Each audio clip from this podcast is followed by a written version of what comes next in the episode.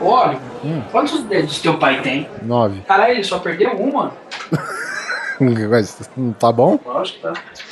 Guerreiro, hein? Só que meu pai perdeu o, o mais importante, né? Tô É o que faz ele ser um homo sapien. Polegares opostos, né? Não Polegar sei. opositor. Opositor, é. E você só aprendeu isso por causa de Friends, fala a verdade. Ilha das Flores, filho. Vai se fuder. O que, que, que é isso? É novela? Cala essa boca, vou te mostrar agora. Os seres humanos são animais mamíferos, bípedes, que se distinguem dos outros mamíferos, como a baleia, ou bípedes, como a galinha, principalmente por duas características: o teleencéfalo altamente desenvolvido e o polegar opositor. Beijo no ombro. Que merda é isso? É um documentário, cara, de 10 minutos, o maior velho. Nossa. Do Jorge Furtado. Caralho, velho, vocês não fizeram faculdade, não? E você não teve sociologia, filosofia? Ah, sim, porque sociologia é muito importante ter os dois polegares opositor, né? Tipo, pra dar joinha, né? Ser bem social. Que a sociologia é a arte de ser sociável, é isso? É isso, exatamente.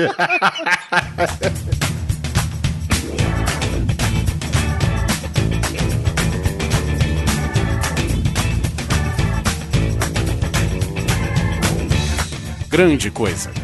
Um podcast que é bom, mas que também não é lá grande coisa.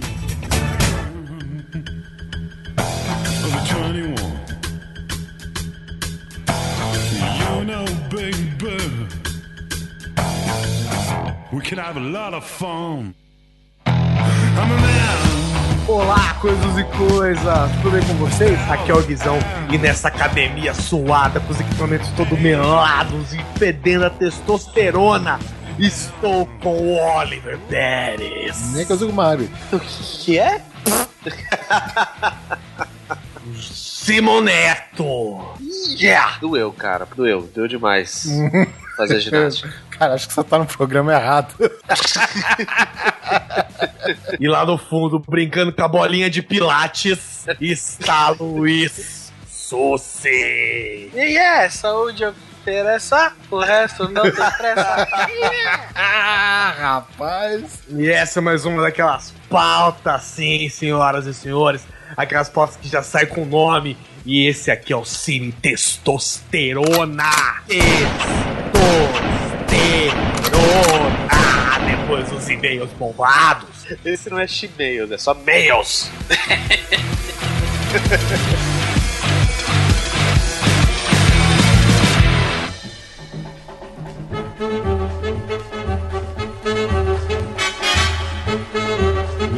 Oliver Paraguizão bateu chuta gol. Que bonito é.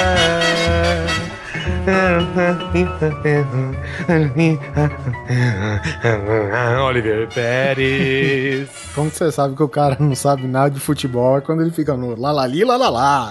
É, importante é torcer, meu querido. e é isso aí, mais um- uma sessão de recadalhos aqui do seu querido Grande Coisa, que também tem as iniciais de gol contra, olha só. Eu não sei o que dizer sobre isso. É uma observação. Tem algum recado, Guizão? Só o de sempre, né? Curtir a gente no Facebook, dar um rank pra gente no iTunes. Sabe uma coisa que eu tava pensando?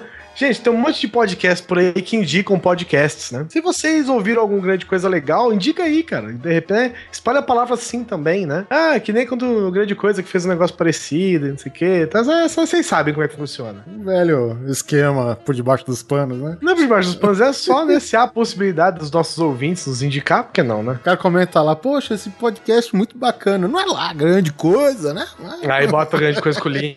Isso, isso. Grande coisa, quando é grande coisa, você enfia o link lá embutido. Então, tipo, ah, legal essa, essa história sobre preconceito, grande coisa, fiz um podcast assim, não sei o quê. Essas coisas, sabe? A velha tática de sempre. Você vai lá no FENAC, todos os computadores, MacBooks e tablets, você vai lá e coloca de página inicial grande coisa.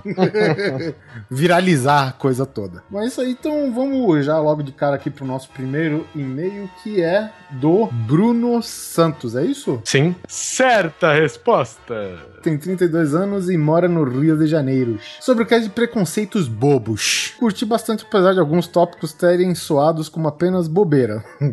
Como sempre. São bobos mesmo. É, exatamente. Não sei bem o que é isso. Eu mesmo faço umas coisas e depois penso, nossa, cara, fui meio besta aí. Normal. Gostei da parte sobre é, páginas que te fazem curtir as coisas ou clicar em um link externo, para que a gente fique sabendo do total conteúdo, matéria, barra vídeo, etc, etc. Descobri um dia desses um perfil no Twitter, muito legal, ó lá a dica, o arroba savedyouaclick. A ideia dos caras é dar RT manual em tweets de grandes portais sem o link informando que o que aconteceu, sem que você tenha que clicar no link em si. É, ele deu um exemplo tipo assim: você não vai acreditar no que esta pessoa fez com este repórter. E aí eles pegam esse tweet da- do, do portal, retweetam sem link, sem nada e só respondem, entendeu? Tipo, é, ele deu um tapa na cara do repórter, sacou? É muito Ele só- bom. exatamente, ele só faz isso, entendeu? Tem uma página do, do Facebook que chama. Tô sabendo já, valeu, cara. Chama a página. Então é um bagulho assim, ó. Tipo, ó. É, após criticar a atitude de Cláudia Leite com redação a Jennifer Lopes na abertura da Copa e causar polêmica, Maite Proença volta a falar sobre o assunto. Entenda tudo aqui. Aí ele coloca embaixo, estava de mau humor. É isso, entendeu? Tipo, eles não põem o link e eles simplesmente explicam o que aconteceu, porque é só clickbaits, né? Que chama, só caça-cliques esses links, né? É, preconceito bobo, falando nisso na abertura da Copa, que todo mundo falou mal aqui. Já tá viralizando o termo complexo de vira-lata agora, né? Tem, tem um amigo meu que publicou, cara, que justamente as outras aberturas de Copas também não foram lá grande coisa, cara. Afinal, é só uma Copa, o cara tá lá, não pode abusar do campo, porque afinal vai acontecer um jogo logo em seguida, né? De quem cedia a Copa e tudo mais, né? O que acontece é que a gente tem na cabeça as aberturas de Olimpíada, que são muito fodas. Exatamente, é. Tem Entendeu? uma diferença. A abertura de Copa, todas elas são uma grande porcaria, meu amigo. Vocês podem ver. É claro que temos que são mais porcarias que outras, tipo essa, né, que teve agora. Mas todas, nenhuma delas errou. Meu Deus, que abertura fodida. A Olimpíada é sempre foda. Agora a Copa, velho, tudo uma grande bosta. A da Copa 2010, se não me engano, foi tipo um show do Black Eyed Peas, velho. Os caras estão esquecendo, né, cara, que as Olimpíadas é feita num puta campo de atletismo, né, velho? Que, tipo, é, é uma noite dedicada só pra abertura, né? É, ninguém, ninguém faz abertura e depois começa a, sei lá, pular a barreira depois, sabe?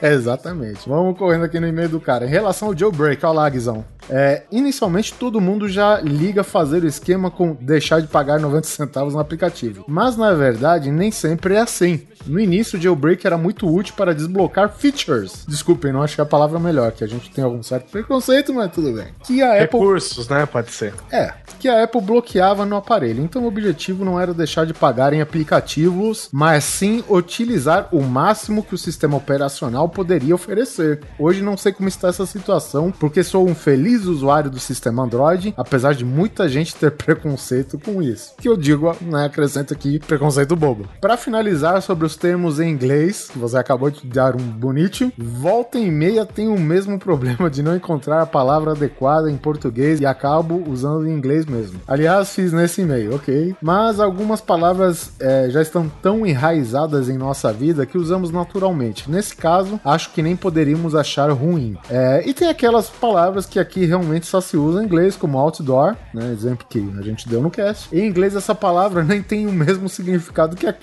As propagandas da rua já são chamadas de billboard. Só se usa outdoor no Brasil mesmo, até onde ele sabe. Que é verdade, outdoor o que é? Seria a paisagem, né? Outdoor é praticamente fora de casa, né? Tudo que você tá vendo fora da sua casa, assim, tipo, paisagem. Por exemplo, landscapes, né? Que o pessoal usa pra paisagem também, mas tipo, quando os caras vão se referir a algum ponto turístico natural dos Estados Unidos, eles falam the big outdoors of the country, tá ligado? É, é. uma são parada assim, é é uma expressão, né? Isso. É, bem, acho que estou me alongando demais. Um grande abraço e até o próximo cast. Muito obrigado pelo e-mail, Bruno. O próximo e-mail é do Anderson Cardoso. Fala cambada de coisas que me divertem quinzenalmente. Grande podcast, hein? Como sempre. Particularmente, tenho preconceito com quase tudo que me incomoda. Logo, segue, Segue a pequena, pequena lista. lista. né? Velho free talker. Pra quem tem preconceito com palavras em inglês inseridas de maneira assertiva dentro da nossa já rica, complexa e completa gramática tupiniquim, ou seja, português. Free talkers são aquelas pessoas que do nada começam a falar com você em tudo que é estabelecimento, seja aberto ou fechado, situação, elevador, escada ou hora.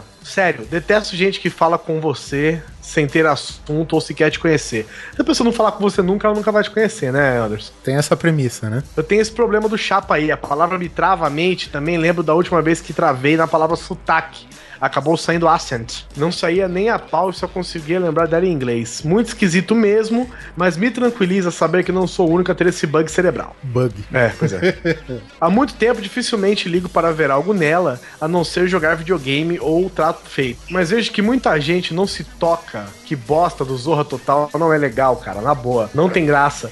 Tenho preconceito sim com aquele programa. Só teve um programa desse tipo que calou a minha boca, que foi o Vai Que Cola, que eu também acho uma bosta. É um sitcom, bem no jeitão do bom e velho sai de baixo e com os mesmos babacas que fazem o lixo do Zorra Total e é engraçado, olha aí. O, o foda é que é o seguinte, né, cara? É, Eu não sei, em termos estatísticos, quantas pessoas que não gostam do programa estilo, sei lá, Praça é Nossa, Zorra Total e tal. Mas eles estão aí há anos, velho. E eles não saem da televisão, cara. Aí eu arrisco dizer que nós somos minoria, cara. Eu vou falar uma coisa que eu vejo muito nos Facebooker por aí, que as pessoas não têm noção de como funcionam as empresas, né? As pessoas cagam regras, cagam opiniões e não entendem as paradas. Quando alguém fala tipo assim, ah, esse Big Brother é mais uma tentativa desesperada da Globo. Ou, ah, o Zorra Total é mais uma tentativa desesperada da Globo de ganhar audiência. Amigo, eu só vou te dizer uma coisa. A Globo, assim como qualquer outra empresa no mundo, quer ganhar dinheiro. A não ser a Se- FIFA, que é, é uma É. entidade para fins não lucrativos com uma reserva de um bilhão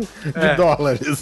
Mas assim como. Ou seja, ela também quer ganhar dinheiro. Sim. Como todas as empresas no mundo, ela quer ganhar dinheiro. E eu te garanto que se ninguém assiste, ela não vai manter no ar. Com certeza, cara. Entendeu? Não há tentativas desesperadas. Ninguém tá assistindo, tchau, e coloca outra coisa que as pessoas vão assistir.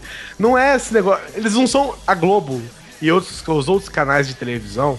Eles não são obrigados a manter a programação, gente. Se não tá funcionando, eles simplesmente param e colocam outra coisa no lugar. Então não me venha dizer que Big Brother, que a cada dia rebate a audiência do- de qualquer coisa que estiver passando na TV, é tentativa desesperada, porque os caras ganham um bilhão de reais a cada 30 segundos de intervalo. Isso é verdade, cara. Entendeu?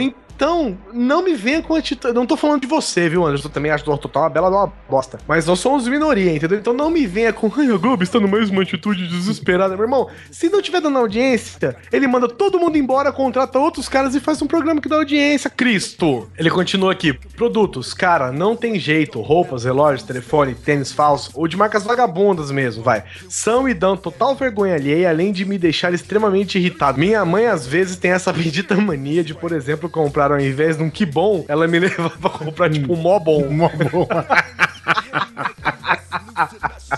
que tem mais gosto de ovo maltino estragado com areia. Na boa, não é querendo ser milionário, mas hoje em dia nem jogo pirata eu baixo mais. Faço questão de bancar minhas vidas virtuais até antes do troço sair às vezes. Não critico quem faz, mas nada do que é pirata me interessa mais. Até pensei em fazer jailbreak no meu iPhone, mas é, sem chance. Se é pra fazer jailbreak, mais fácil comprar um Android. Aquela bosta, sim, tenho preconceito com quem usa robô. Ele mandou um PS aqui, Guizão, o jogo N Plus mandou um beijo pro seu Super Meat Boy de merda. Não conhecia esse jogo, mas vou procurar. Valeu Fica a dica agora um pro Belo. Cast e continuem assim. Abraços. E aqui temos o e-mail da Miguxa, é ela, não é? Sim, Miriam Miguxa. Juliana. Querida Miriam, Conheci ela na Campus Party 2011. Queridos coisas, identifiquei-me muito com as histórias dos últimos podcasts. E gostaria de compartilhar minhas maldições pessoais e meus preconceitos bobos. Olha lá. porque não é, é apesar de apesar de contas, pra isso nós estamos aqui nesse momento. É isso aí. Tem uma maldição pessoal com a Apple. Todos os produtos que comprei chegaram no último dia do prazo de entrega, ou seja, 15 dias de angústia. O último produto comprei foi um iPad e esse chegou três dias após o pedido. Mas é claro que não estava em casa para receber e eles só voltaram a entregar alguns dias depois. Eu trabalho em casa e é muito difícil não ter ninguém, mas a maldição não perdoa e escolheu a meia hora que eu fiquei de fora para o pedido ser entregue. Estava até conformada já que não moro em nenhum centro urbano onde as entregas chegam rápido, vide aqui. Mas quando meu irmão comprou o MacBook, o mesmo chegou antes do código de rastreio ser liberado. Caralho, Que é isso, cara? meu centro de distribuição deve ficar do lado da sua É, casa. Ele trabalha lá. É, pode ser. Apenas 48 horas após a compra, aproveitei o pedido dele e comprei um, um Apple TV. Compra dois, manda um pra mim. Como estamos falando de uma maldição, já que o produto chegou rápido, dois dias depois que chegou a nossa amada maçã, lançou um modelo novo. Olha lá. Mas isso é que eu digo sempre: jamais se arrependa do, do que você comprou. Minha outra maldição recente é com o GTA V. Não consigo terminar o jogo sem o Xbox dar problema. A fonte já queimou duas vezes e os dois controles pifaram. Sobre os preconceitos. Não consigo ter um diálogo com quem usa os termos face e zap zap. Pessoas que são compartilhadoras compulsivas no Facebook. Quem usa Internet Explorer e Windows Vista. Vejo tanta hashtag usada de maneira inapropriada que acabei criando um preconceito. Apresentei o podcast para dois amigos que são legais, mas não são grande coisa. Alan Carlos e o Everton, beijos, Miriam, beijos pra todo mundo aí. Valeu, Miriam, minha querida. Um beijo pra você. Obrigado aí por ter apresentado a gente ao Carlos e o Everton, se vocês estiverem ouvindo. Um abraço pra vocês dois e pra Miriam também. Tomara que a, a Apple venha redondinha agora, sem a mordida. Chegar mais rápido. Os problemas do século XXI. Ah, não, é isso aí. Correio, Correio é uma empresa do século XVIII causando problemas do século XXI, né? Cara, como, como eu odeio Correios, velho. Um abraço aqui pra nossa área de comentários, Oliver. Eu fiquei feliz de ter colocado um novo sistema de comentários aqui no programa. Por que motivo? Porque assim a gente consegue interagir com os nossos amigos, né? E De maneira mais fácil, né? Sim, muito mais fácil. Tinha, tinha um plugin que a gente usava que os comentários encavalavam no outro e ficava. Tem, tem, viu? Um grande, um fininho, um médio. Puta que pariu, velho. Só, nos deu muita raiva, velho. É, esse aqui também faz isso, né? Mas demora tipo uns 16 comentários até começar a encavalar tudo, eu acho. É, um abraço pro nosso querido Vinícius Simões, meu amigo de Battlefield. Aqui, ó. Abraço para um ouvinte novo, Kelson Reis. Grande, sou o novo ouvinte do podcast. Acabei de terminar a maratona. Yeah! Gostaria de ressaltar que o podcast feito por você é qualquer coisa de bom e tem um potencial enorme para fazer eu ter surto de risos no carro. Descobri através da participação de alguém no PDG, que acho que foi do Guizão. Deve ter sido minha, mas faz muito tempo. É verdade, faz tempo. Foi falando sobre, sobre os Simpsons. Você não fez uma micro participação na edição de aniversário aí? Foi um negócio assim? Ah, verdade. Aí, é só. Bom, põe na conta do Dudu. Um abraço pro Luiz Butches e pro Lucas Leite, que diz, Oliver Pérez, que você é um renegado sem caráter. Sem escrúpulos. Ao mais puro refrigerante de caju da Paraíba. O refrigerante índio brasileiro. Índio brasileiro. Eu acho que teve. Não, teve uma cajuína que eu gostei, só que eu não lembro o fabricante. Não sei se era, sei lá, São Geraldo. Que seja, mas, bom, enfim, vamos lá. Abraço também pro Bruno Gunter, nosso amigo lá do Pod Trash, falando que tem preconceito com pessoas que fazem cast sobre preconceitos. E nós temos preconceito com pessoas que são contra pessoas que fazem podcast de preconceito. e foi por aí vai. Um abraço pro Jonathan Vieira, que fala que tem preconceito de filmes do tipo found footage. Ah, velho, puta. Sabe, Bruxa de Blair, não, essas não, paradas. é. Não, Bruxa de Black começou, ok. O foda é os que não, continua, porque velho. temos o Bruno Gunter aqui colocando pelo menos 150 filmes antes da Bruxa de Blair. Porque é o seguinte, né, cara? Quem que popularizou a parada, né? A gente tem que ver isso. Que existe um monte, pô, já sabia. Tem aqui, inclusive, acho que aquele, sei lá, dos canibais lá da casa do caralho, lá, velho. Que... Canibal Holocausto. Isso, que ele é meio found footage também, né, ou não? É, é. E é uma merda, então. Um abraço pro Pensador Louco e pro Frank Castiglione. Hum, Castiglione, mais conhecido como Fancastle. Oh, é verdade.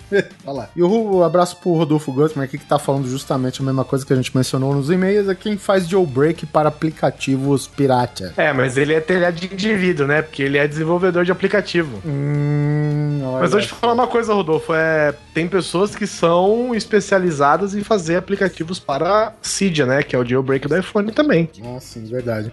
E um abraço pro nosso number one de sempre, né? Que é o Skazinski, que tinha preconceito com o DiCaprio e o Brad Pitt. Ah, sim, e os dois deram a volta nele com o tempo, né? Isso daí não é bem. O, o DiCaprio, pelo menos, ele falou: Hum, Martin Scorsese nunca mais desgrudou, né? Você pode ver que é raro ele fazer alguma coisa fora. é né? verdade. Bom, gente, é isso aí. Essa foi a nossa sessão de leitura de e-mails, comentários e recados aqui no Grande Coisa. Fique agora com esta pacha de macheza que a gente vai falar agora no nosso 47 cast Grande Coisa. E referente aos comentários e e-mails, até daqui a próxima quinzena. Fique com o cast. Um abraço e pum!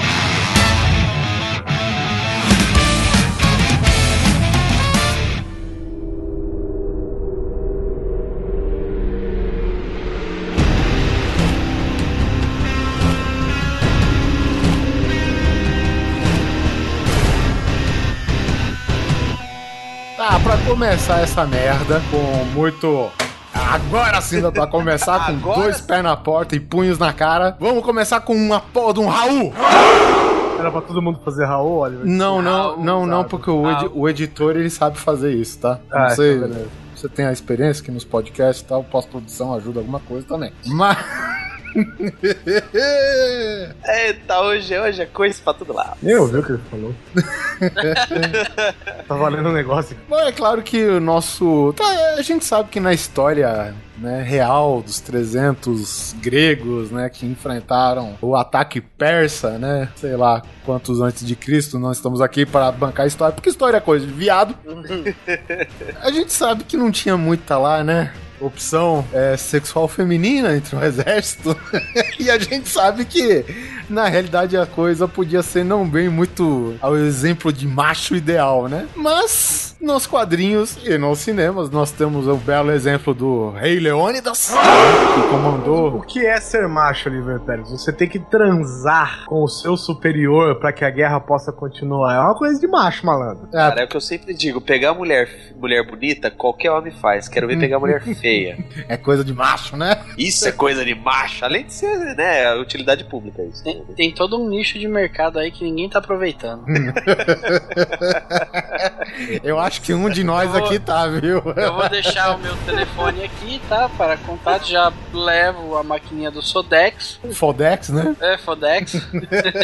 Mas é, tem uma cena em específico pra gente não sair comentando o filme todo, que não é só a parte do This is Sparta, que todo mundo já tá cansado de saber, mas também aquela parte que é quando eles vão segurar a primeira investida do exército persa lá no- nos portões, né? Lá em Termópilas, né? E eu acho muito foda, assim, eh, o seguinte, né, cara? Porque, cara, você tá numa fileira de escudos e tu tá vendo aquela onda de cavalos encarnados em pessoas vindo pra cima, sabe? E você só fica olhando. E eu acho assim, tá certo que a gente sabe muito, assim, da, da, da parte histórica, da parte do quadrinhos, né? Que tem muita fantasia também, porque o Frank Miller quis ilustrar algumas metáforas de maneira visual e tal. Mas no filme, cara, eu achei que é claro, porque é um negócio né, que funciona em prol da ação. Quando você vê aquele choque, né? E aquela recuadinha que os 300, eles estão lá firme e forte. Tipo, a- o corpo com a postura dura, velho, sendo arrastada pra trás. É como se você estivesse empurrando estátuas de bronze, tá ligado, cara? E tem uma hora que para, que o exército não dá mais conta de empurrar aquela merda. E aí, velho, começa o,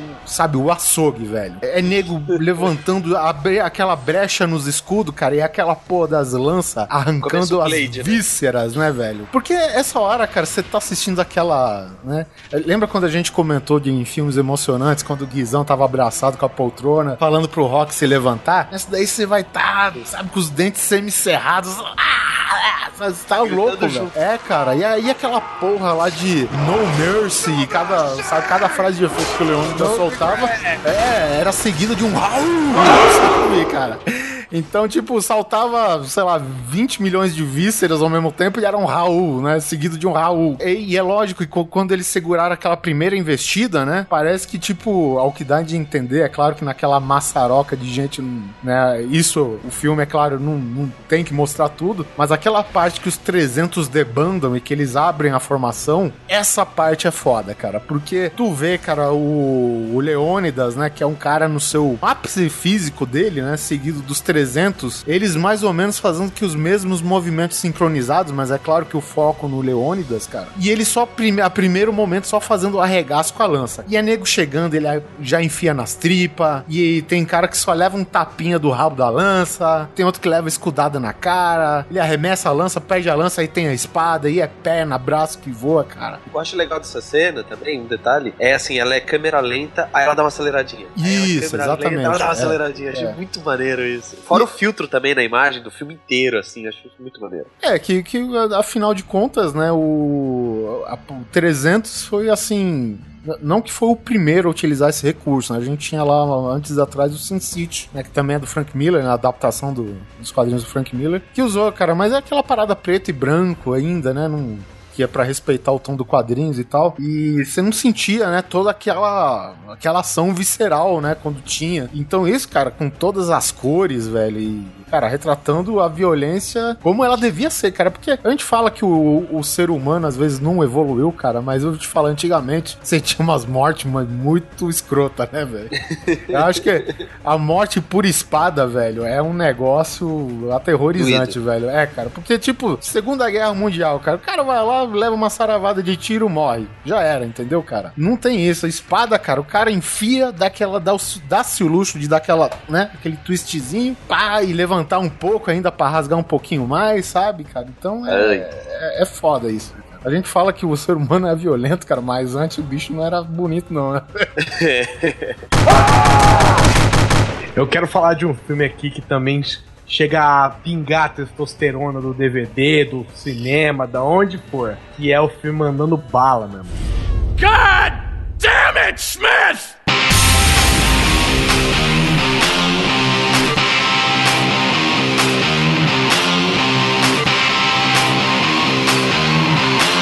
Já assistiram? né? Ô, Mônica Bellucci, só fala isso. Basicamente, o, o Clive Owen, né? Ele é um atirador fudidão, assim, desses que, que usa ah, vetores, né? Tipo, o cara atira na parede pra rebater em todo lugar. Tipo, o, o filme não tem treta com bala. Chupa Ninguém- Robocop, que precisa de toda aquela tecnologia. Puta, eu lembrei do Robocop. eu gosto desse filme porque o Smith é um cara que ele odeia tudo, né? é, cara. Puta, você lembra que ele fica fudido porque o cara não dá seta, né? É, sabe o que eu odeio? Eu odeio porque você não dá seta, o cara já mete bala, passa com o carro por cima do cara. cara. É muito bom. E acontece o quê? Ele tem que salvar um nenezinho de uma louca na rua lá que dá a luz. Qual que é o nome do nenenzinho? Alguém lembra? Cara, sério, tô falando da Mônica Bellucci, foda-se. O nenê. O nome do lembro. neném é Oliver, rapaz. Era o cara que mamava. É o cara que mamava naquele belo pai, rapaz. Tá bom. Respect. Aí não. Gente, resolvendo seus, seus assuntos, né? E aí aparece essa mulher louca fugindo de uns caras e pega o bebê. E esse bebê é a trama da história inteira. E ele resolve, resolve é, proteger o nenê. E ele, o nenê recém-nascido, precisa mamar tal. Ele vai atrás da sua amiga prostituta chamada Dona Quintano, a mama, né? Que nada mais é que a Mônica Bellucci, que é uma puta que acabou de abortar. E ela tem, ela tem leite o suficiente pra amamentar o nenê, né? Porra, os 300 inteiros que eu acabei de falar. E é engraçado porque a hora que ele vai atrás dela, ele entra no puteiro atrás dela tal. Depois de. Cara, esse filme é só troca de tiro. Ele vai atrás dela no puteiro e ela tá dando de mamar pra um cara, né? De fralda mesmo, assim. Muito Ai, bom, meu velho. Deus do céu. Aí ele foge com ela, pega, tem uma cena, inclusive, que eles estão transando e ele metendo bala em todo mundo. Ah, sim, é verdade, né, cara? Foi até uma Essa cena. é- rodou por aí nas internets. Cara e o comendo nada mais nada menos que a Mônica Bellucci. troca tiro com a SWAT, né? Um negócio assim, velho. É, caramba. muito foda. Muito foda. E tem uma hora também que a. ele tá no museu, tem que esconder o nenê, esconde ele e o nenê dentro de um tanque de guerra, aí tem uma, um moleque chorando, e a mãe dá um tapa no moleque, ele vai dar um tapa na cara da mãe lá, e Cara, ele não mata alguém com uma cenoura? mata, ele dá um, Mata. mata, ele enfia a cenoura na, na boca do cara. Ai, Ele caralho. dá uma mordida e enfia. É, não é molho? É, não lembro agora se é no olho ou se é na boca, mas ele tem um negócio que ele come muita cenoura porque faz bem pra vista, né? E como o cara é Ah. sharpshooter, né? Ele precisa. E o vilão do filme, né? O, o inimigo, o Moro, o antagonista, é o Paul Giamatti, que é um puta de um ator, né? E ele é o, todo assassino também, serial killer, fudidão, mercenário e tal. E ele atende a mulher dele, aquela coisa, vamos. Eu nem sei que ele ah. Quando voltar, você traz pão, sabe? ele tá matando um cara. Não, peraí. Cala a boca, caralho. O cara morrendo na, no pé dele. Ah, I'm in the middle of something aqui. É verdade, cara. É verdade. bala no cara. Muito bom, velho. E é é muito foda esse filme. E, é- e, assim, não tem roteiro, assim. O roteiro é basicamente salvo o nenê. Tem uma explicaçãozinha ou outra do porquê, mas a, a graça mesmo nessa zoeira, velho, no meio de um monte de tiroteio. É uma grande sátira, na verdade. Né? Tem- ele tá, inclusive, cara, se eu não me engano, ele nocauteia um cara dando um tiro nas costas de um gaveteiro, né? Tipo dessas de arquivo de aço. E aí a gaveta pula pra fora e pá, bate no cara. O cara cai desmaiado, velho. É muito absurdo, cara. É muito absurdo. Faz de tudo com, a, com as balas, velho. É muito foda. Dos dois, né? Ele e o Paul Giamatti, né? E esse Oliver aí vai ter história pra contar desde cedo, viu? Se- seguindo essa linha de tiroteio e tudo mais também, não tem como a gente esquecer o Duro de Matar, né, cara?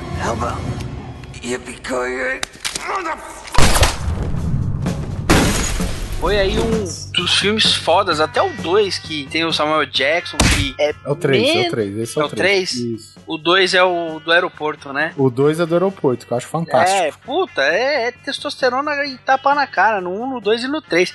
O, o cara que pisa no caco de vidro, que não era caco de vidro, era ampola de testosterona, porque só desse jeito.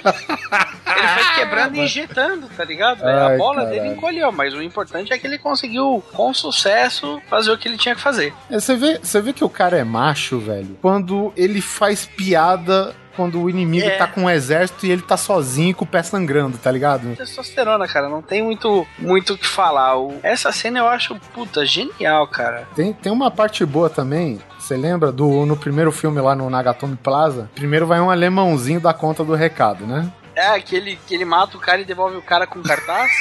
Muito bom, cara. muito foda. O cara joga o cara, sei lá, por um fosso de elevador numa cadeira amarrado, todo sangrando, morto, e o bilhetinho lá, Now I have a machine gun. Sabe?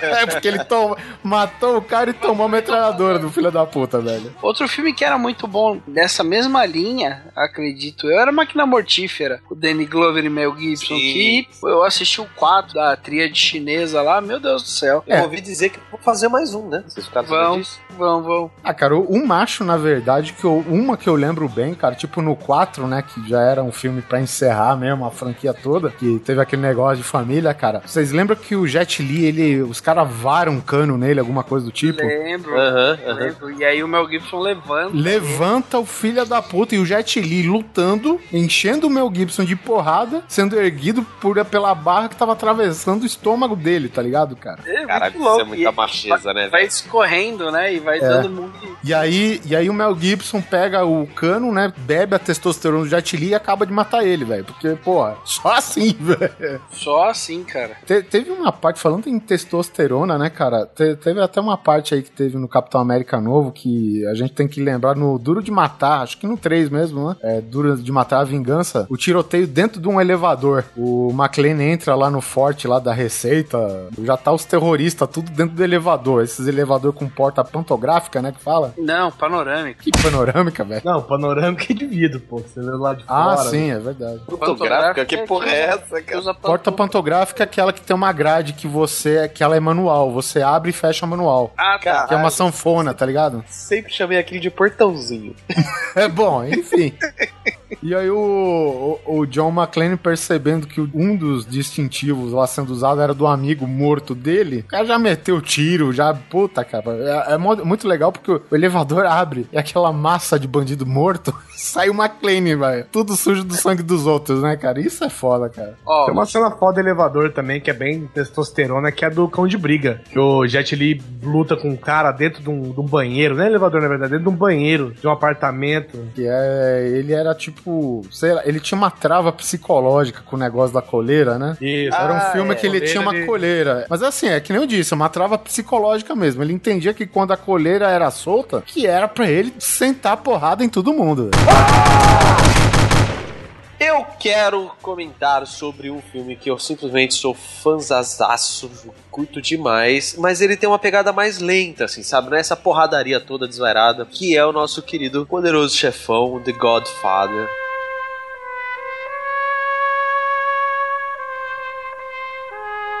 Que é assim, ele, ele tem um ritmo mais lento, mas é, é uma pegada mais realista. Seria como seria na real mesmo um brucutu berés da década de 40, 30? O que que é? Eu não- Eu acho que ele é ambientada na década de 50. Posso estar falando merda aqui, mas eu não lembro mesmo. É, porque o, o, o Michael ele tinha acabado de chegar da guerra, mas eu não sei se Sim, é da primeira ou sim. da segunda. Acho que é da segunda, né? É, eu, Porque- eu acho que é isso mesmo, porque o segundo filme, ele é por volta, quando mostra o começo da vida do Vitor, Vitor Corleone, né? Que é o Robert De Niro, né, cara? Desde menininho, chegando em Nova York, né? Estátua da Liberdade, aquela coisa. Eu acho que é década de 20 quando ele chega lá. Então, ele ainda era o Victor Andolini.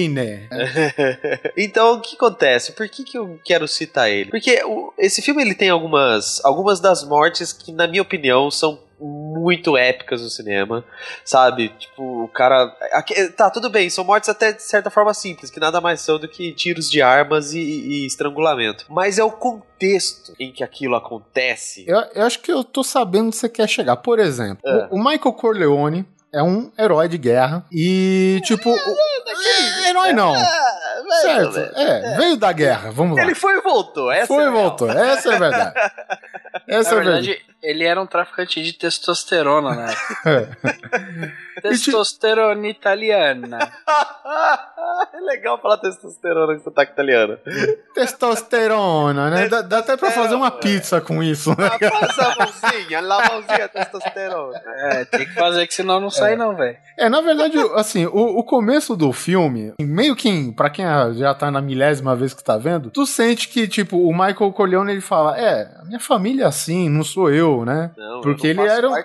É, só que, tipo, tu sente que o mal está nele. Ele não o pratica, mas está lá, né? Tá plantadinho, bonitinho, que é um negócio que vem de família, tá no sangue, né, cara? Fazer vista grossa sabendo de tudo que tá rolando na família, porque ele sabe, Sim, Né? exatamente. já, já, já demonstra um certa, uma certa perversidade. É mesmo porque, tipo, no, no segundo filme explica mais ou menos que ele foi pro exército a contra a vontade de todo mundo da família, entendeu? Então É, que quer dizer. Ele ficasse lá cuidando da família, né? Exatamente, quer dizer, é um cara que ele, ele peita todo mundo, foda-se. Mas se né? eu não me engano, o, o Vitor queria que ele fosse pra ele não entrar no esquema da família, não era? Isso não tá claro porque essa cena, inclusive, que tá no segundo filme, parte 2, né, do Poderoso Chefão, ele tá num almoço lá com o Sony Corleone, isso com flashback, né? Aham. E ele anuncia, não, eu vou no exército mesmo e foda-se todos vocês, né? E, boa, ele encarou de frente. O Sony, que é o cara mais nervosinho da família, ficou puto pra caralho, deu um tapão, deu um safanão na orelha do cara. Ai, é aquele papo Aquele todo. cara é italiano mesmo, né? É. Encarou de frente. Bom, mas seguindo a tradição, eu acho que o momento de macheza, e é exatamente isso que o Neto disse, que era, é a macheza do mundo real. Porque o cara fala, agora eu viro o homem da família, ou eu viro um, que nem um patrão, o meu patrão fala, ou você é um homem ou você é um couve-flor. Couve-flor, né, cara? Eu não sei de onde ele tirou esse ditado, porém ele diz isso. Foda-se. Eu simplesmente, eu simplesmente aceitei esse provérbio na minha vida e eu levo pra frente. Ou você é um homem ou você é um pé de couve. É isso que ele fala. Então, que é justamente o momento que o Vitor Corleone tem aquele atentado. O filho da puta parece que não leu o roteiro. Tá lá no roteiro. Toda vez que tem muita laranja vai dar merda. O cara vai na feira, meu. O cara vai na feira, velho. Aquela barracona cheia de laranja. Não, e ele sai com um saco de laranja.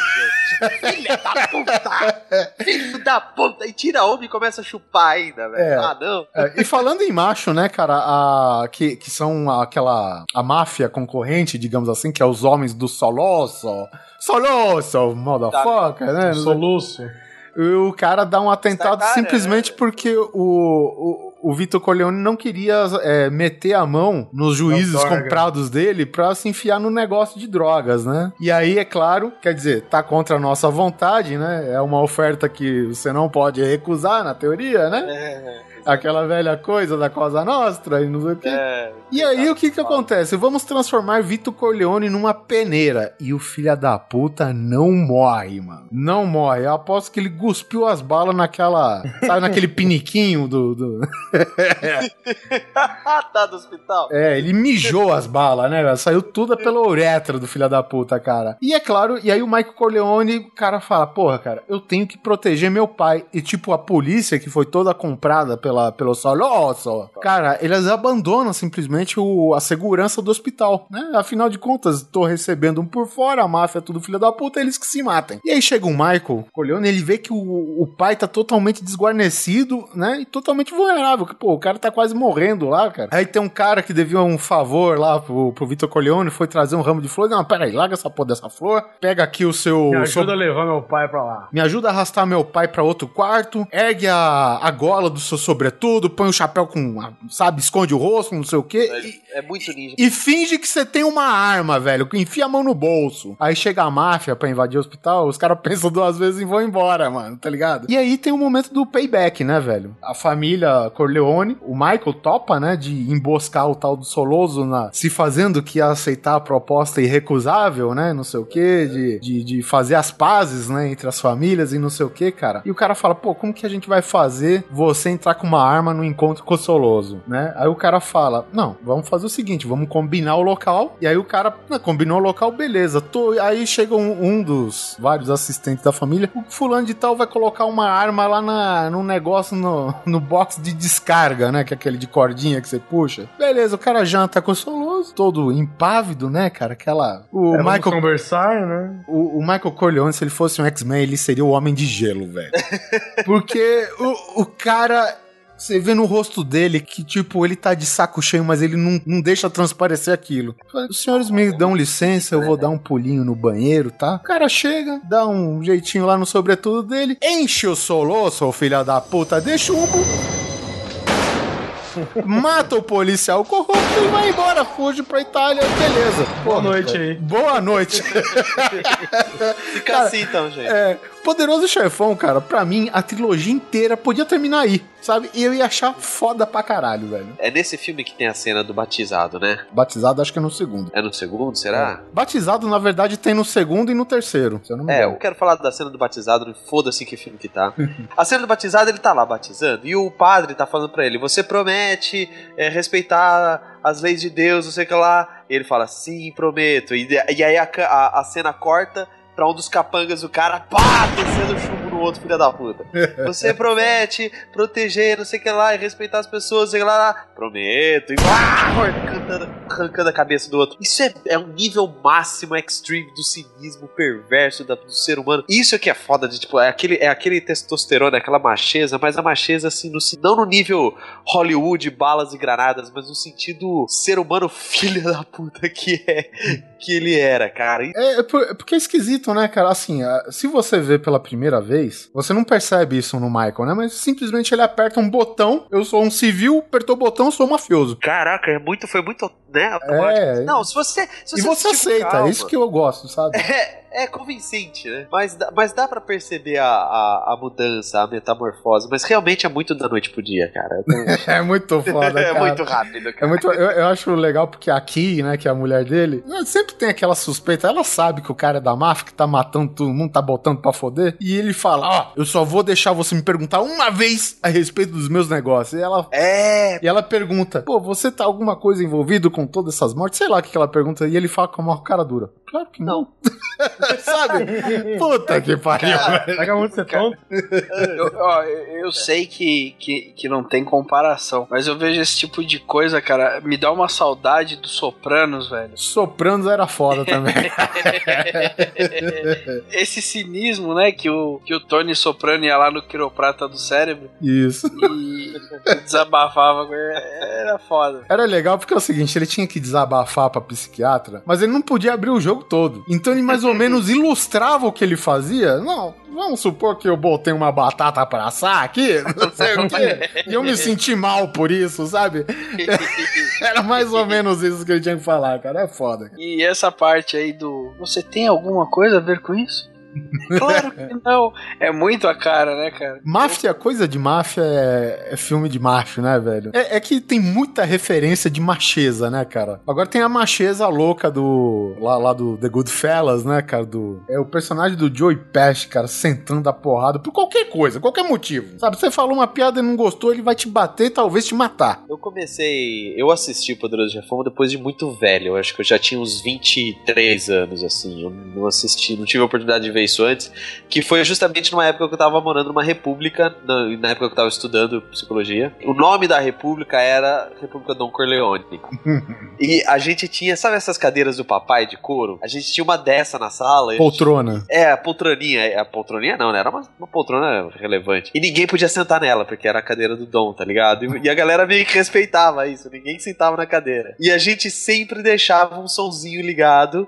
Principalmente quando a gente ia sair de casa, assim tal. A gente sempre deixava um sonzinho ligado com a trilha sonora tocando do Poderoso Chefão na, na- no apartamento. Então quando você chegava no corredor do, do prédio, você já escutava a musiquinha tocando, cara. E aí, porra, foi ali que eu assisti a primeira vez Poderoso Chefão, fiquei viciadaço e eu acho que desde aquela época até hoje eu assisto a trilogia inteira, pelo menos uma vez por ano, junto com Star Wars, cara.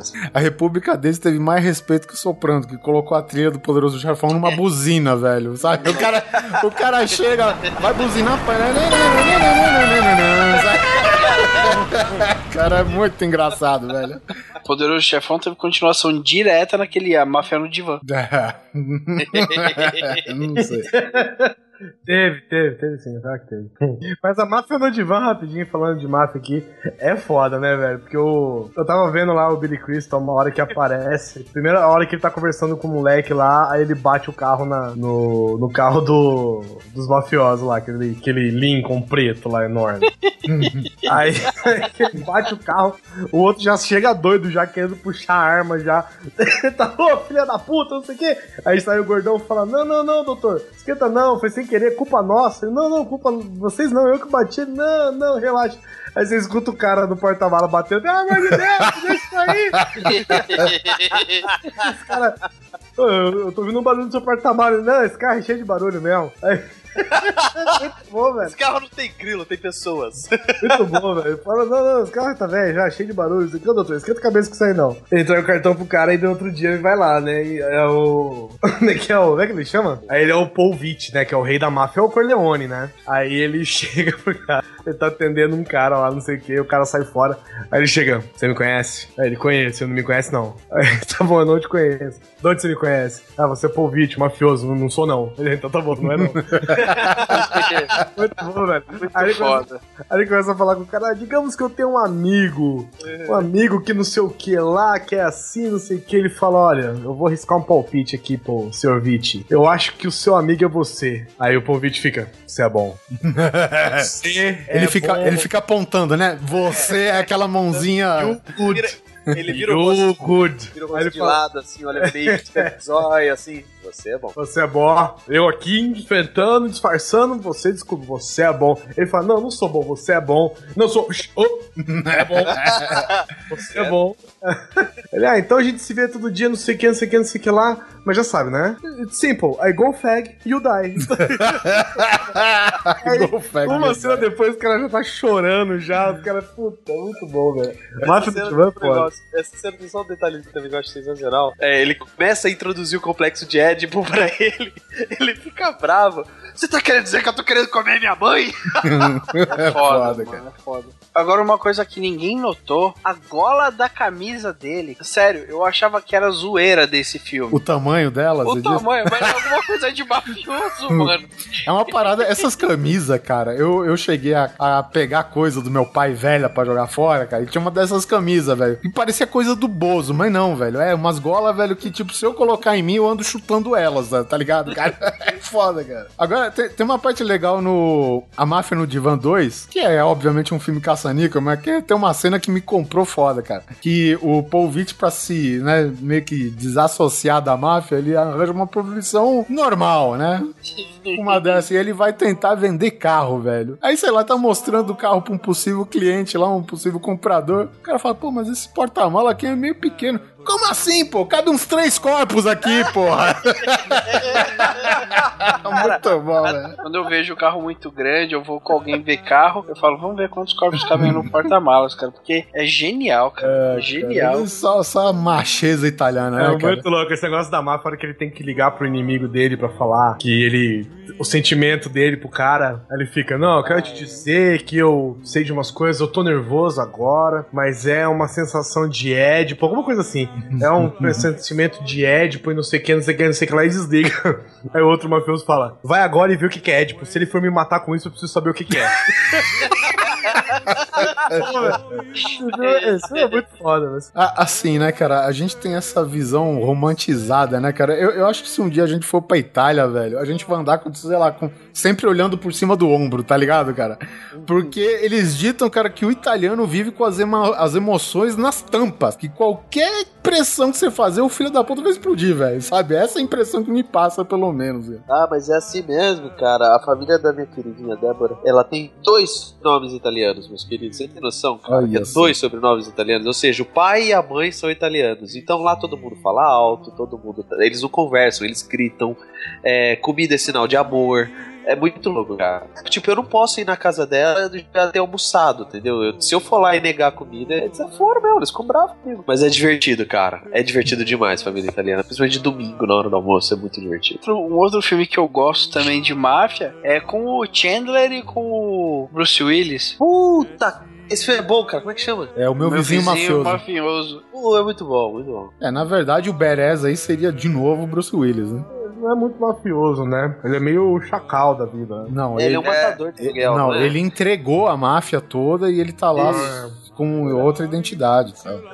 Eu acho foda nesse filme na hora que ele fala que ele come a mulher do cara, né? Ah, sim, é, o Chandler come a mulher do cara. Ex-mulher, na verdade, né? É, ele fala, cara, eu achei que você era meu amigo, mas você me magoou muito fazendo isso. Nossa, o cara já se caga inteiro na sala.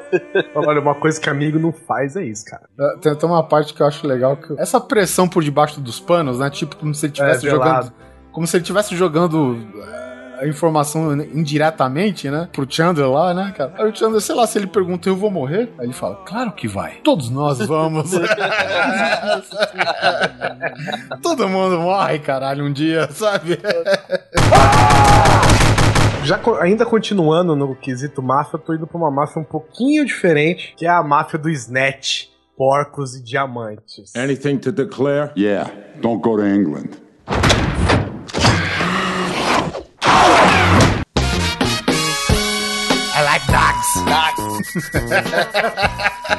Pior que fazer negócio com ciganos é entender o que eles falam. Esse filme eu acho ele muito foda, porque primeiro que ele já é o submundo, né? Ele é do cara que agencia luta de boxe clandestina contra um cara que é que é mafioso que mata as pessoas jogando na criação de porcos que ele tem. O outro cara vende ouro roubado. De... Cara, é, é só lasqueira, velho. E é o submundo do submundo, né, velho? Esse que é o- a questão, né? É muito bom, velho. Primeiro que começa, né, com eles tentando comprar um trailer porque eles são agenciadores de, de lutas clandestinas, né? Essas que ficam feitas nesses rings, que o nego aposta dinheiro na hora mesmo. Assim, essa putaria toda. Aí ele, ele vai comprar um trailer, porque o trailer dele tá caindo uns pedaços. O escritório do cara é um trailer, né, velho? Pensa no, no alto nível que esse cara tem. Escritório, casa, o que É, for. né? escritório, casa, carro, tudo. Aí vai comprar e vai acabar indo com os ciganos comprar, né? E o. E uma das, das partes que eu já acho que é testosterona arregaçando, assim, é, é logo essa hora que o cara começa a acelerar os, os cubanos, que eles quebram, né? O trailer deles quebram e tal. Aí eles voltam pra reclamar, o cigano começa com aquele sotaque louco lá. O quê? O quê, mano? O que eles estão comprando? Aí o cara fala, ah, 300 dólares, 300 dólares, 300 dólares que a gente foi embaixo pra pegar. Aí eles vão tretar, eles começam a tretar, né? Aí tem o campeão deles de boxe, de boxe clandestino contra o Brad Pitt, que é um magrecela cigano, né? Só que esse magrecela cigano, ele é tipo campeão de boxe sem luva. Caralho, velho. O cara bate nele, cara. Enquanto ele vai, tipo, arrancando a roupa pra brigar, assim, cada um soco ele já cai, né? Ele já levanta. Aí ele fica, fica no chão, não, fica no chão, cara. Peraí, eu tô caçando aqui ainda, Aí eu começo a se preguiçar e tal. Aí o cara fala, fica no chão. Ele fala, como fica no chão? Agora eu vou te arrebentar uma porrada. O cara vai te dar um burro na boca, racha o crânio do cara inteiro no chão, velho. Aí eles ficam, eles ficam conversando, né? Eles ficam conversando entre eles e, o- e um dos personagens lá, o que comprou o trailer, Tommy, né? Que é o Stephen Graham, que é o Al Capone do Boardwalk Empire. Tá- os caras estão discutindo o que, que vão fazer, porque o- a lenda é, sempre que morre alguém perto dos, dos ciganos, eles enterram todas as provas e saem fora, né? E ele tava com medo. Ele fala assim: Tommy está rezando. Se ele não sabe rezar, ele deveria ter aprendido.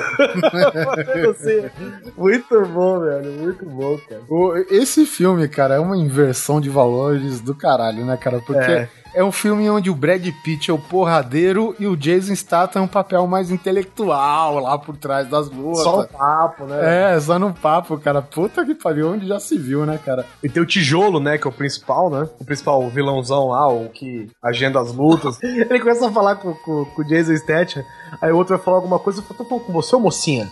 Hein? Isso fala suas putas falar comigo não, rapaz. Eu não tô falando com você não, sua vagabunda. Cara, muito louco, velho. Muito louco. Eu falei que eu tô falando com criança. Quem deixou essa criança entrar aqui? É muito foda. Ele tem aquelas ameaças, né? Tipo, cara, eu vou arrancar seu saco com a minha unha, eu vou jogar no porco, vai não sei o quê, enfiar um tijolo dentro das suas bolas. É muito doido, velho. O filme é muito foda. E já começa com um bagulho louco, porque são um monte de cara judeu, né? Uns caras meio que vestidos de rabino, assim, velho. Discutindo sobre ah, se a Virgem Maria ela realmente existiu, né? Que era um erro de interpretação, um erro de escrita, que uma, um, um risco na palavra virgem podia virar, tipo, uvas passas, ou velho. Aí os caras tomam um papo besta, assim, falando sobre isso. Os caras vão me roubar o banco da máfia. Os caras já arrancam a metralhadora do banco. Puta, muito foda, velho. Muito foda. Ah, e tem um diamante também nesse filme. Bom, cara, quero atrair atenção pra um dos nossos heróis, mais pra ação propriamente dita, né? Mas ele veio dos quadrinhos. O nosso bom e velho, baixinho, peludo, cheio de garras, Wolverine. kind of monster are you? The Wolverine.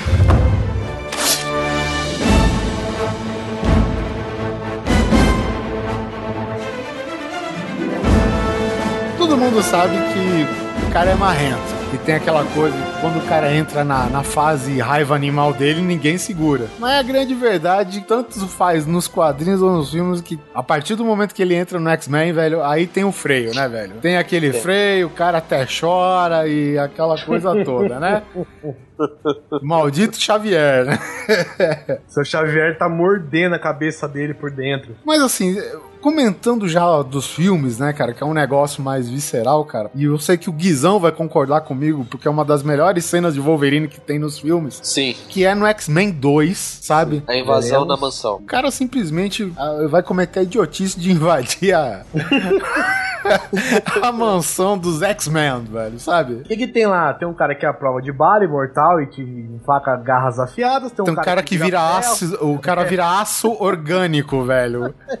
O cara vira aço orgânico. Tem um rapaz que vira gelo, um que taca fogo em qualquer coisa. Ah, lá mesmo que eu vou. É, mulher que atravessa as paredes, um que grita pra caralho, deixa todo mundo surdo, cara. Tem Tá- um, tem, tem um molequinho que troca canal com olho. Ah, esse realmente foi muito útil. Esse é perigoso. O Wolverine, já com os seus sentidos apurados, né? Os seus sentidos animais, o cara percebe que a mansão tá sendo invadida. Levanta a orelhinha, né?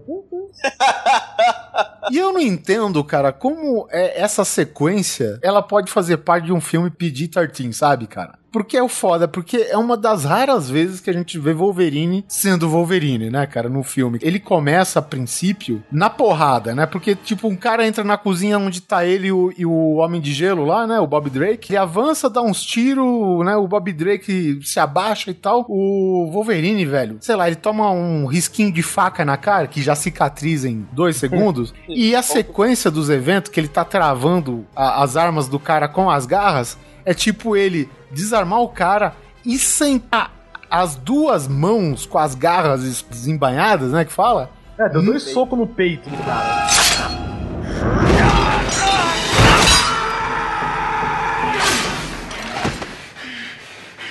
Tipo, faiscou dentro do cara, sabe? O- Encontrando uma com a outra, cara, atravessando o hora que ele chega a atravessar a geladeira, cara, na garra. E é legal, cara, porque a cena, ele tira né, as mãos do peito do cara, as garras, né, cara? O cara cai morto, óbvio. Tá o Bob Drake olhando assustado pra caralho, velho.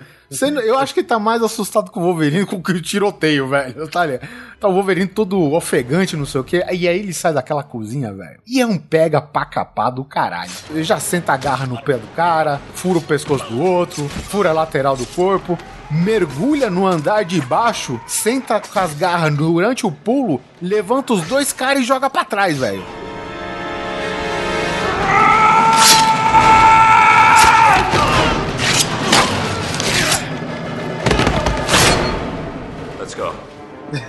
Essa cena é foda, cara. Ele é engraçado, né? Que o Wolverine ele faz as paradas meio escondido nesse, nessa parte do filme, né? É, ele, ele vai chegando de mansinho, né? É, E não precisa, né, velho? Porque o cara é a prova de bala, né, caralho? É foda. Ele cai com, com as duas com as duas garras, não, né? Com as duas mãos de garra pei- no peito de dois caras e joga mais dois caras pra trás. Tipo, não são os mesmos caras, são quatro ali que ele joga pra trás. Ah, cara, sei lá. Eu sei que foi uma sequência, raros momentos. Até, até naquele o triste filme, né, o X-Men Origins, né? Que é a parte que, que ele tá com o Adamantium recém-implantado nele, né? Uhum. Ele levanta daquela, daquela banheirinha lá já toma um tiro na testa. O tiro ricocheteia, velho. O negócio. Pim! Mas, sei lá, não foi muito legal. Mas assim, tipo, é, é aquela parte que ele mostra que é o Wolverine que. É, é que nem o lance do quadrinhos, né? O Wolverine animal. Ele perde a consciência lá, velho. Sabe? Ele já não responde por ele. É, o corpo dele tá no automático. É essa a questão, Sim. cara. E, e pelo menos no X-Men 2, cara, essa violência insana. Tá certo que foi uma violência meio aquela, tipo, o cara enfia a garra no outro, mas não mostra sangue, né? É, não sangra, né? É, então, exatamente. Mas, pô, a ideia tá lá, meu amigo. É isso aí. Ó, já que a gente tá falando de filmes questionáveis de super-heróis, vou falar de um guilty pleasure meu, e tenho certeza que do Neto também. Testosterona, hein? Olha lá. Testosterona, que é uma, uma briga, uma luta entre o Demolidor e o Rei do Crime na adaptação do filme do Demolidor. Is that guy for real? Yeah, he's for real. What do you want? Justice. Time to give the devil his due. Puta que pariu. É que eu- eu acho assim que. É, é, então, cara, porque é o seguinte, cara. Assim, o filme tem várias, vários errinhos. Tomara que ele volte uma, em outra pauta aqui, vamos ver. Mas, cara, tem uma briga do- entre o Demolidor e o Rei do Crime. Ficou muito bem retratado. Até o- o- a parte de porrada, de ação do filme, eu acho que ficou bem bacana, né, cara? E o Demolidor vai fazer o tirateima no prédio dele, né, cara? E aí eles entram pra porrada franca, né? O Demolidor já chega lá, solta aquele bastão com seu cabinho de aço, o Rei do Crime pega o bastão, puxa ele como se ele fosse uma pipa, velho, e senta a testa do filho da puta do Ben Affleck no vidro, velho, tá ligado? Aquela parte eu gostei muito pela porrada que É. o Ben Affleck tomou. A, a cena seguinte, o Rei do Crime pega o Ben Affleck, Demolidor, Daddy Affleck. o, o Ben Devil, ele pega o Ben Devil, cara, sabe? Ele pega e levanta com as duas mãos e tu vê que, tipo, pouca ajuda de cabo de aço tem lá, cara. Porque o Michael Clark Duncan, saudoso Michael Clark Duncan, cara, era o papel da vida dele se fosse um filme bem feito, né? Aquela porra, velho. Verdade. Lembrando que a gente tá simplesmente ignorando a espera de um milagre. né? É, é. Afinal de contas, o que é a espera de um milagre pro perto de um né, demolidor, né, cara? Que é o seguinte, o rei do crime é, é- vai ser muito difícil você arranjar um cara, seja lá branco, preto, amarelo, vermelho ou azul com bolinhas amarelinhas, velho, que seja do tamanho do rei do crime dos quadrinhos, velho. E o Michael Clark Duncan, obviamente ele não era aquele cara é, aquela, aquele cara, aquele mundo de banha que tá nos quadrinhos, mas nos quadrinhos o cara era forte. E isso ele podia retratar. A essência do rei do crime tava lá, entendeu? Mas enfim, teve um- uma direção muito equivocada. Mas a parte que eu quero pegar, que é a cena seguinte, que ele pega o demolidor do chão, ergue. E aí eu vou pensar, pô, o cara ergueu, vai jogar o filho da puta no chão. Não, cara, ele joga o filho da puta no teto pra ele quicar e ir pro chão, velho. Cara, é muita ignorância, velho. É muita testosterona, tá ligado? E aí, na sequência, né, o Ben Affleck passa por debaixo das pernas e dobra o joelho dele ao contrário.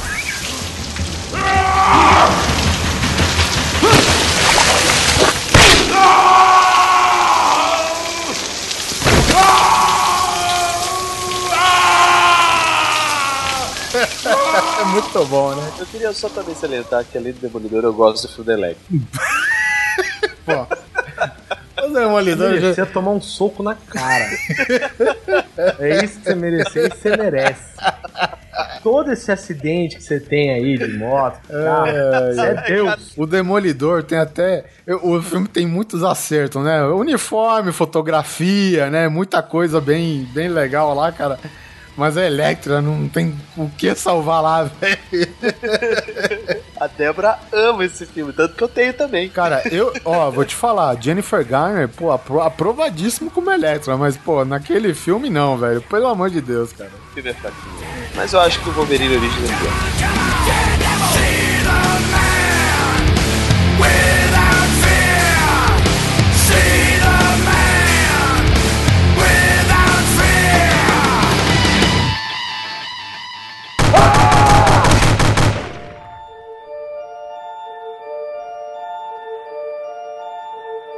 Vamos continuar em, em caras fodas do quadrinhos? Já que Vai. a gente tá falando. Rorschach, Puta que pariu. Watchmen. Sua vez, doutor. Me diz, o que, que você tá vendo? Eu já gosto do nome, né? Teste da psicologia. Alan Moore, né, cara? Sempre. Tá certo que não é um nome original, mas é um nome original pra um herói ou anti-herói, né, cara? Mas é, é- eu acho uma parte bem legal. Obviamente, o filme é praticamente um retrato do quadrinhos mudando o final, né? Então, tipo, é uma cena que até no filme tá bem fiel, né? Que é aquela parte que o Rorschach vai pra cadeia. Nossa, aquela cena é foda demais, velho. Aquela cadeia só existe pelo Rorschach. Ele enfiou É todos aqueles filha da puta lá dentro. Essa cena, eu vou até falar aqui, ó, essa cena tava pra minha, pra minha pauta de frases de efeito, que eu tô vendo que nunca vai acontecer.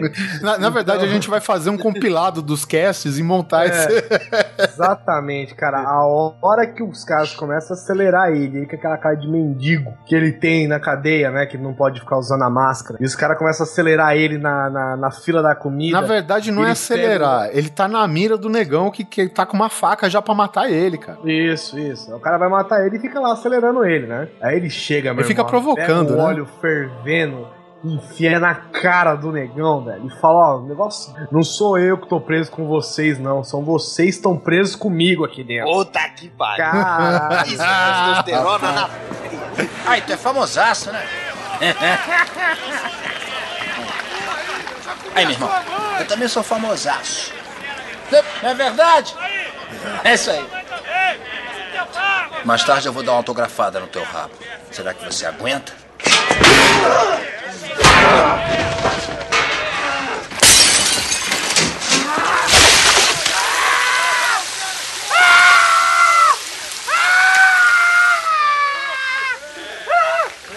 Acho que vocês não entenderam.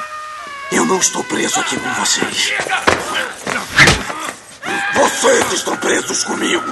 Puta que pariu, Muito velho. bom. Ele devia ter mijado na cara do cara ali morto. Aquele negócio que tem de regras, né? De, de, de porrada, essas coisas assim, pra você manter um espaço e um respeito, né, cara? Ainda mais. Normalmente quando tem filme de cadeia, essas coisas, sempre acontece. Tipo, ó, você, você precisa de respeito na cadeia, então pega o cara que é o mais fudido da cadeia e senta porrada nele, entendeu? Depois que você sentar porrada nesse cara, todo mundo vai te respeitar. E foi o que praticamente ele fez. Ele, tava- ele viu que ele tava em desvantagem, era o único, era o único herói ali, né?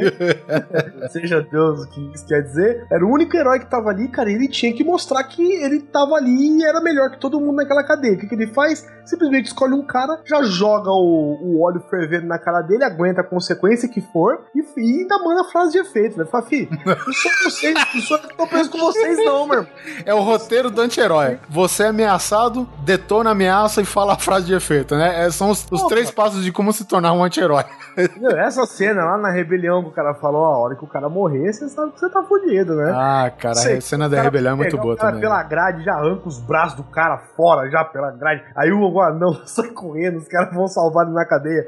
Aí o anão sai correndo, entra no banheiro. Aí o Rorschach aparece, tipo, só caminhando atrás dos caras, assim, fala, coruja, espectral. Aí ele só entra no banheiro, velho, só vê o anãozinho, tipo!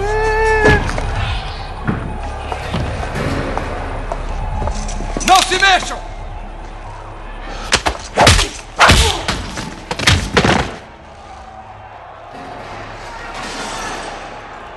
Rorschach? Daniel, senhorita Júpiter, com licença. Preciso muito ir ao banheiro. Ah, pelo amor de Deus. E as portas, porra, sensacional, velho. É, no, no quadrinho ainda. É, é, é o que eu disse, né? O filme é bem fiel aos quadrinhos. E é legal que essa cena que tá o que o Guizão acabou de falar do Rorschach andando tranquilamente. De numa- boaça, já É, de boa, Porra, cara. Zen, tá ligado, cara? E ele entra no banheiro e o Coruja e a Espectral acham que ele vai fazer alguma necessidade, né? E o, o Coruja nos quadrinhos, eu lembro, ele fala, ué, when you gotta go, you gotta go, né? e o anão tá, tá escondido lá. Ele sai de boa no banheiro, não mostra, nem no filme, nem no quadrinhos, o que acontece. Só mostra escorrendo sangue O debaixo da sangue, porta, é. cara. Puta que pariu, muito bom. Eu só sei que ele deu descarga nesse anão, velho. É, sei lá. E muito bem, então vamos continuar com a porradaria quase super-heróica, mas só que não. Só que movida a dinheiro. Isso. Mas assim, muitas pessoas criticaram, alguns gostam, outros acham em vão. Mas você que cresceu, nem que seja um pouquinho na década de 80, que viveu sua adolescência na década de 90, sabe o tamanho da nostalgia que, vi- que é ter vários brucutus no mesmo filme. Eu, por exemplo, desde criança sempre quis ver o Stallone com o Schwarzenegger no mesmo filme dando porrada juntos e é isso mesmo que eu quero falar sobre Mercenários, cara.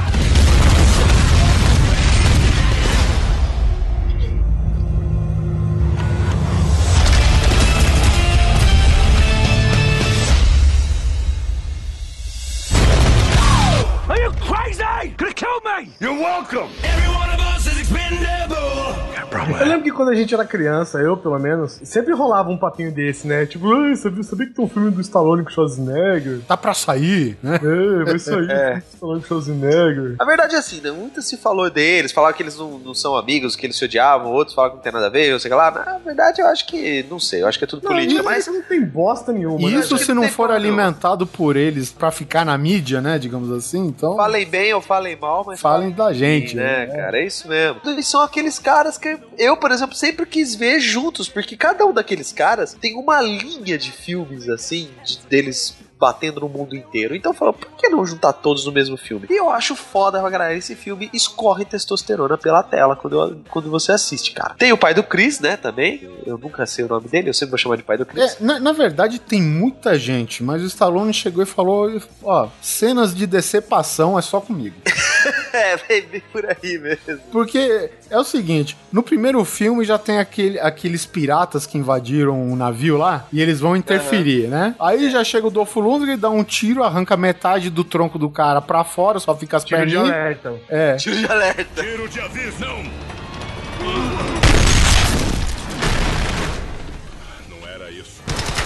E aí chega Stallone e companhia, eu não sei em que momento tem uma parte, eu acho que é mais pro final do filme, cara, que ele corta a mão do cara e em seguida corta a cabeça, tá ligado? É um negócio de louco, velho, sabe? E ele tem caveiras por todo lado, né, velho?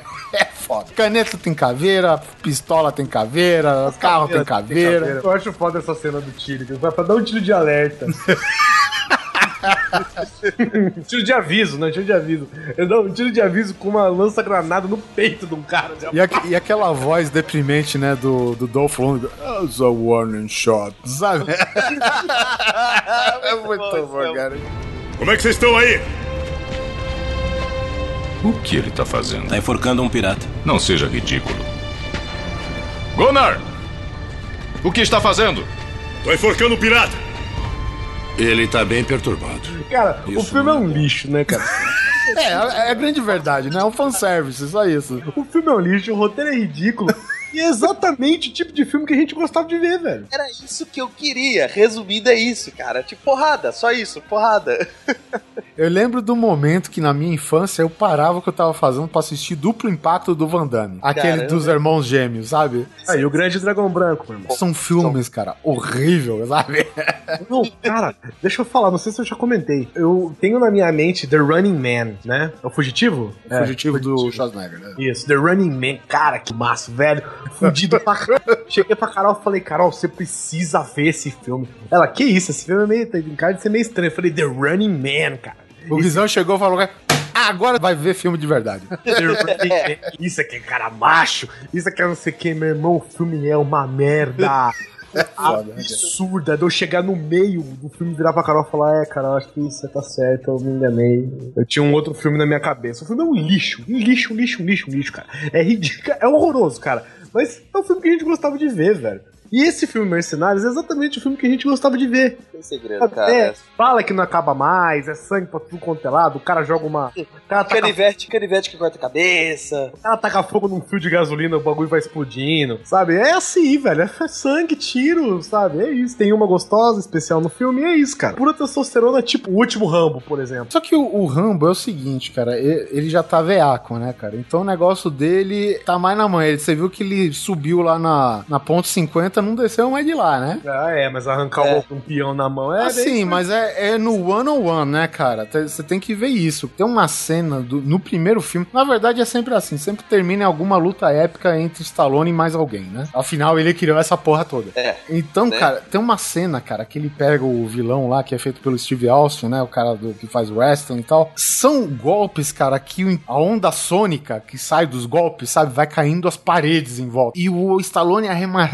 arremessado numa parede de tijolos, se corroendo toda, cara. E tu vê, cara, que aquilo, por mais que se diga que é mentira, que aquilo é pra um filme, tu vê que aquela merda deve doer de algum jeito, cara, porque não é possível. Machuca, cara. é machucado, é machucado. Não é possível. O Stallone, ele bate na parede, velho. Bate. Bate porque o tijolo cai, cai em cima dele. Aquele baque seco, sabe, cara? Que ele bate na parede, cai no chão, o tijolo cai em cima. Aí chega o, o Steve Austin, mete mais umas porradas e não sei o que acontece, que ele vê que a galera tá chegando, ele sai correndo, né? Aí chega não sei quem lá do, do- dos mercenários lá fala. É o "Ca- Terry Crews. O Terry Crews, né? O que, que tu tá fazendo aí? Ah, tava tomando porrada.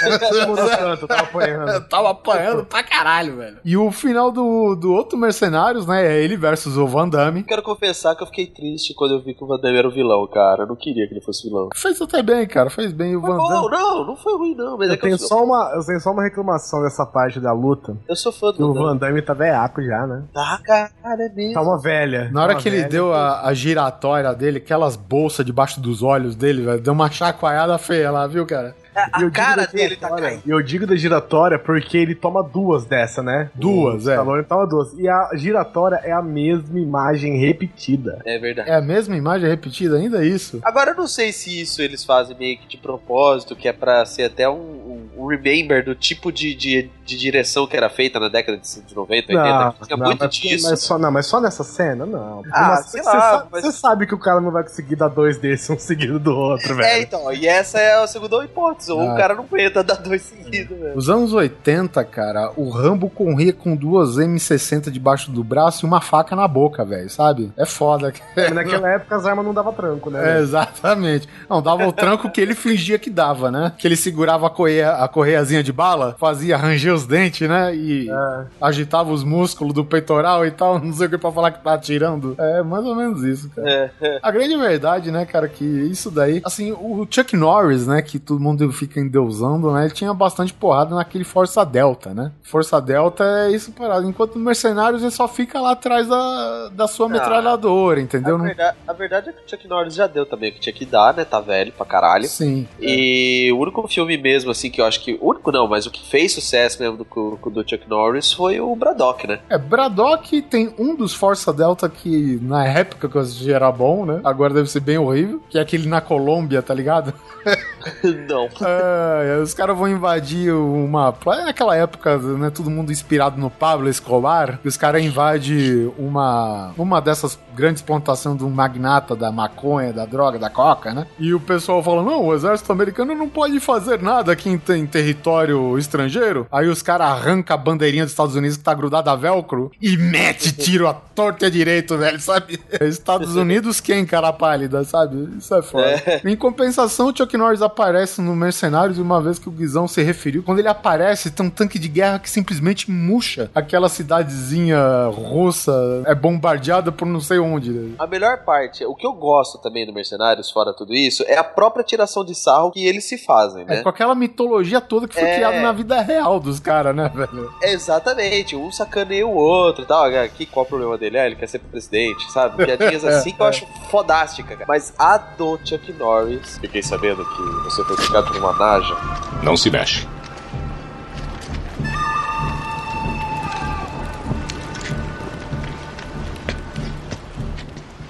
Ouvi outro boato. Que você foi mordido por uma cobra naja. É, fui. Mas depois de cinco dias agonizando de dor, a cobra morreu. Porra, velho. Que foda, cara. Então, assim, é, é a questão do humor também. Porque os caras sabem que já são senil e que o negócio ele não dá pra levar a sério, né, meu? Então. No finalzinho, né, o Stallone sacrifica o avião deles, né, dos mercenários lá. E, É. tipo, o, o- acho que é o Bruce Willis, né? Trouxemos um aviãozinho aqui pra levar você. É seu, tá? Pode ficar. Aí Ah, o, fala, o Stallone fala... Mas isso aí devia estar num museu. Todos nós. Aí, divirta-se. Tá, você também. É verdade. Muito foda, cara. Filmaço. Não, não é, mas a gente gosta. É um grande gap, né? Entre ser um filmaço e a gente gostar, né? Eu tenho um filme aqui que é um pouco mais sério, se chama Bronson. Não sei se vocês já assistiram. My name's Charles Bronson. And all my life I've wanted to be famous. Don't fucking move!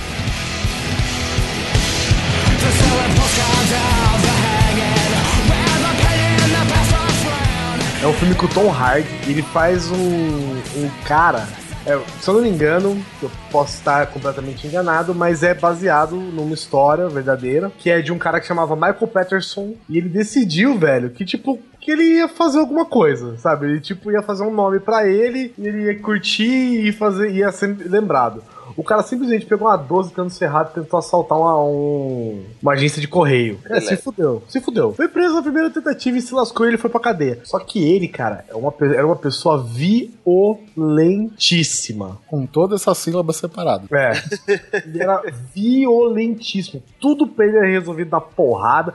Tudo era resolvido na bula. Cara, era muita violência. Só faltava ele ser italiano, né, cara?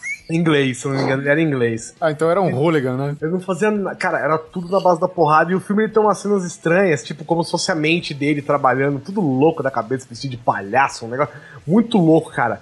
E ele foi o seguinte: ele foi condenado a sete anos de prisão. Só que o cara era tão louco que ele ficou, tipo, 34 anos preso, velho. Porque uma ele saía e voltava pra cadeia no outro dia, outras vezes ele simplesmente não podia sair da cadeia. As pessoas não podiam tirar ele. Ele chegou a virar, velho, um caso de, de segurança pública, sabe? E, e agora, gente? A gente deixa esse cara aqui ou a gente solta esse cara, entendeu? Porque, eu, não- se eu não me lembro, o governo tava passando por uma fase que eles estavam é, tendo um trabalho de, de psico- psicológico que tava ajudando muitos dos presos, entendeu? E esse cara era simplesmente um selo dizendo que esse serviço não funcionava. É, não, o nosso crack não funciona. É, tipo assim, velho. O cara chegava, sei lá, eu não lembro se era o governador, alguma coisa assim, o prefeito. Eu não lembro o que, que era, cara. Só sei que, tipo, alguém chegava pra ele, tipo, o cara ganhava um. O cara era eleito, ele ganhava um manual de como ser o político daquela região e uma ficha criminal do Bronson, entendeu? Tipo, ó, tem esse cara aqui na cadeia, você vê o que você faz com ele, velho. E ele é loucaço, velho. Esse filme é muito louco e é só, é só bordoada, sabe? Ele bate nas pessoas, bate nele mesmo, bate em tudo, briga. Ah, o que aconteceu? Vai tá preso aqui de novo porque, sei lá, mordeu, sei lá, o sovaco do, do, do médico, sabe? O cara era muita violência, velho. Muita violência. Ele via o mundo com violência, entendeu? O mundo era o seu playground. o mundo era o seu battleground. E não era ele que tava preso com os outros, né? Muitas vezes ele ficou preso sozinho, viu, bicho? Esse, esse Tom Hardy aí, cara, ele também no papel de Bane, né? Foi bem macho também, né, cara? Ficou bem caracterizado, pelo menos pra filme, né, cara? Porque, já que você falou no Tom Hardy, cara, porque ele bateu no, no, no Batman como ninguém, velho, sabe? E, e o Batman ficava lá naqueles golpezinhos. E ele, pum! Pronto, deita no chão, filha da puta, tá ligado? É foda, ele dobrou o Batman no meio, é, é isso daí. Na verdade, Tom Hardy tem uma série de filmes, né, cara, que é, é o macho, né, o macho alfa da galera lá, velho, porque... Ele é, ele é o hard, Batman, é o Bronson, é o Warriors, né, cara? E é, e é tudo assim, velho. Tudo esse, esse hooligan louco, velho, que ele é. Tô vendo o trailer aqui do Bronson, velho. Tem uma hora que ele tá indo sair da cadeia, tipo, ele vai sair no outro dia, sabe? Do sanatório. Só que ele, tipo, não consegue sair. Ele não pode sair porque ele sabe que ele não pode sair. Ele não, não vai ter vida fora. Então ele, tipo, estrangula um cara, assim, sabe? Tipo, no meio do, da galera. O cara tá fazendo nada postinho de TV, assim, ele chega e a estrangular o cara. Só pra poder ficar preso, velho. O cara é muito louco, velho. Muito doido. Bom, gente, o último exemplo que a gente vai dar pra encerrar este programa, ele já tá aí no nono ano da sua série, né, já que a série voltou, mas Mr. Jack Bauer, desde que chegou na telinha, é o exemplo do cara mágico. Você vê o Kiefer Sutherland, né, antes do 24 Horas, era um cara que o meu respeito era totalmente ausente por ele. Ele era o cara do vampiro do Lost Boys. Você tem ideia do que é isso? E é louco, É, porque o Kiefer é. Sutherland, ele nunca foi um ator de, né, de brucutuzão, de porrada, né, cara? Sim, Ele sim. sempre foi meio de papo, de não sei o que, da conversa. Eu lembro daquele filme que é muito tenso dele, que é o telefone, não? Como é que é? É phone booth, né? É, que é, que é a cabine telefônica. É não? só a voz dele, Ah, que praticamente. ele, faz, que ele faz o vilão, né? É, e ele é um vilão, ele é, eu acho que ele é asmático, né? Então ele fica. "Ah, Não, não, não. Não, não, pera, quê." pera, pera. Você não tá confundindo com o Dark City, não, né? Tô. Tá, não tá. Por quê? Porque ele tinha bronquite que ele não conseguia respirar o negócio. É, lá, o né, Dark né? City, ele é um cara totalmente fragilizado, não é aquela... eu Não vou soltar spoilers, mas vamos dizer que ele tava... Ele era um cara indefeso à mercê de, de caras que dominavam ele, né? E ele era um cara totalmente frágil. É, é a prova do que o cara é um bom ator, na verdade, né? Posso estar confundindo com outra pessoa, mas se eu não me engano, ele tem formação shakespeariana, cara. Ele, foi, ele fazia peças, ele estudava teatro, pra, fez peças de Shakespeare, cara. Isso Aí é. difícil até hoje em dia, você não É. vê mais pessoas fazendo isso. É, e aprenda Hollywood, né? É assim É. que o ator deve Que- ser, de Que eu, verdade. que eu sei que também tem essa formação é o Ian McKellar, né? Que é o nosso querido Gandalf. E o Saruman, que eu esqueci o nome dele. Fala aí, olha. Christopher Lee. Esse não. Então eles têm formação shakespeariana. Tipo, os caras estudaram teatro em Londres e apresentaram peças assim.